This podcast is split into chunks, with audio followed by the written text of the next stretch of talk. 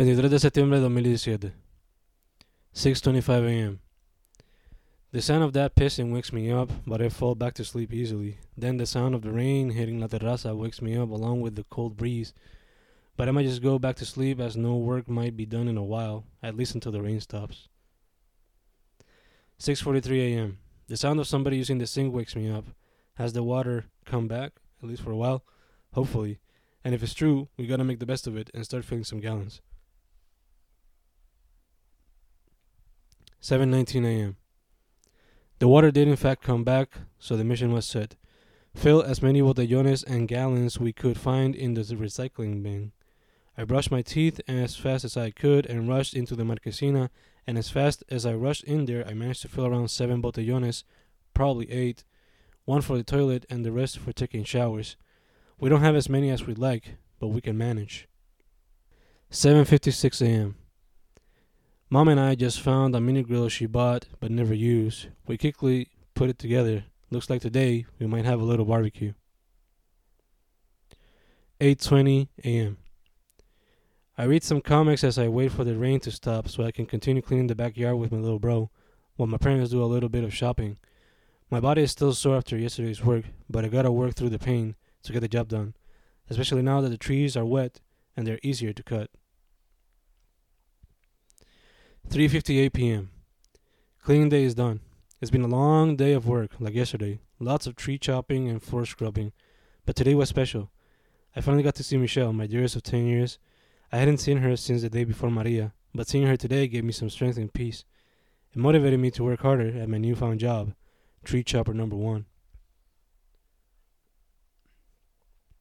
4:28 p.m.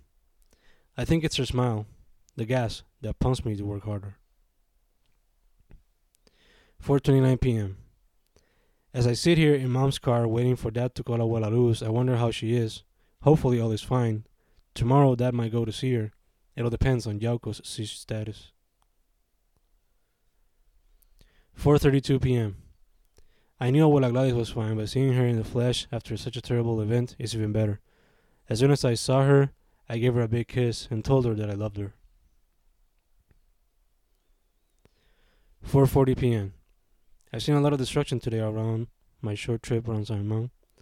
But I think what surprised me the most was a tree that fell in the churches in San Germán. The big guy fell in such a way that it lifted the cement it was planted in. To say it was shocking is an understatement. 4:45 p.m. As I wait here in the McDonald's Servicarro, my only wish is that the food is sufficient for everybody that was waiting. 4:49 p.m. It starts to rain. We still wait. I got a Adele song in my head. I can't decipher which one. It sucks when that happens. But what sucks even more are the news I hear on the radio. Some barrios around the island have yet to receive communication or any form of service. Bridges have been completely destroyed. It's crazy. This has probably been the biggest disaster Puerto Rico has faced in over 100 years. 5:01 p.m. Ese estúpido huracán Rick. Rick has been complaining a lot because of the disaster of the hurricane. When just occurred, he was only four years old. He barely has memory of it. He doesn't know how to deal with such a situation. No light, no water for multiple days, maybe weeks or months. It's really hard for him, but I'll help him cope with it. 5:40 p.m. As we came back home, the family and I saw another shocking scene. An open gas station had a waiting line of over 25 cars. The emergency is real. 5:54 p.m. It was a long day of work, but finally a good friend of ours came back, the sun. Finally I can have some peace. No more hurricanes for now. The radio confirmed it too. I hope it's true. I can't deal with another one of these motherfuckers again. At least not this year. Now, after showering and eating, I can rest and read a few comics along the way. 7:22 p.m. We sit here in mom and dad's room. We listen to the radio. Mom scratches Rick's back. Dad lays on the bed. Rick fans himself. I write this poem. The house gets hot, really hot. 8:10 p.m. Just heard that there was a horse seen with three legs. Apparently the hurricane took one of them. Maybe some debris. That's fucking sad. The mere image of that poor animal bleeding out as it hops trying to walk makes me want to cry. It truly is a terrible image to take in before sleep. 8:21 p.m. It's hot as fuck. This is my first time going to sleep in boxers in quite some time. It's difficult trying to catch some shut eye. Rick plays in his room, mom and dad talking theirs, the neighbors laugh and chant. Maybe they're playing some games. But I gotta try to rest. Tomorrow I might wake up at 2 a.m. or maybe 5 a.m. It all equals work. To get water and ice, that's the goal. Let's see how it goes. But for now, I gotta sleep, even if it's for a few interrupted hours. 8:28 p.m. A few minutes ago, I thought I was gonna write my last poem for the day. I lied. I can't get the image of the park near my home out of my head. It got destroyed. Trees and lamp poles fell everywhere. I have very fond memories of that park. Used the swings a lot.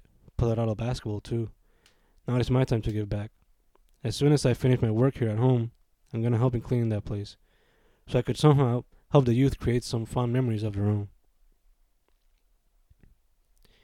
8:35 p.m.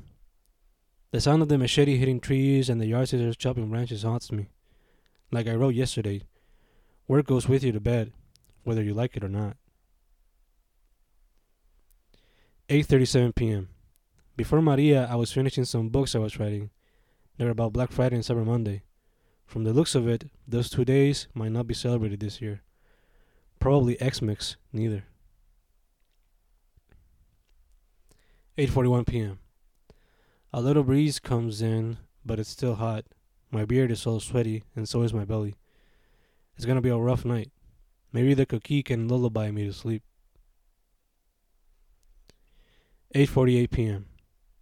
In the aftermath of Maria, I've heard a lot of political figures in the radio stating how their people are doing the right job to help their areas recover. Many of them have focused on that, but today one of them got on my nerves.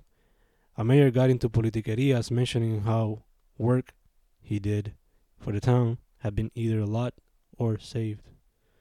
How many of the positive things he built for the town were saved, and how hopefully his town would now become the new place to visit for foreigners.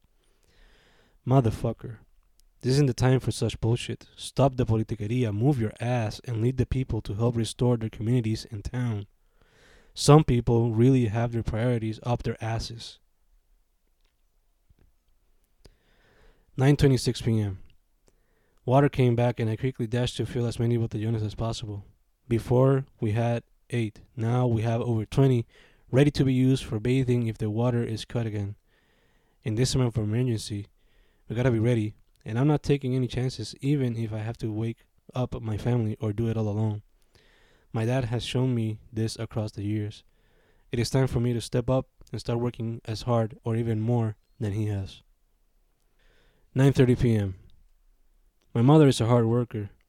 Even at this time when we have no light except for the one provided by our flashlights, she is hand washing as many as dirty clothes as she can.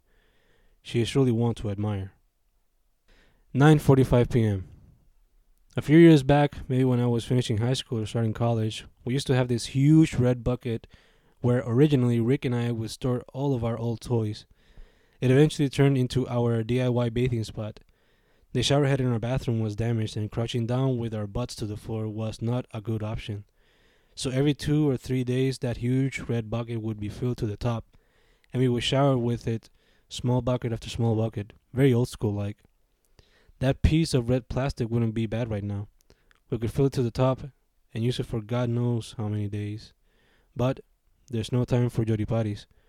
We gotta adapt and work with what we got. 9:58 p.m. Today I did something that felt great despite being all sore. It felt like it had meaning before going to Abuela Gladys. With the hope of there being water and eventually ending up in Mickey D's, buying food and taking showers at home using water-filled botellones, I hung up the work clothes I have been using for the past two days in a DIY tendero mom and I built yesterday, in the terraza besides my room.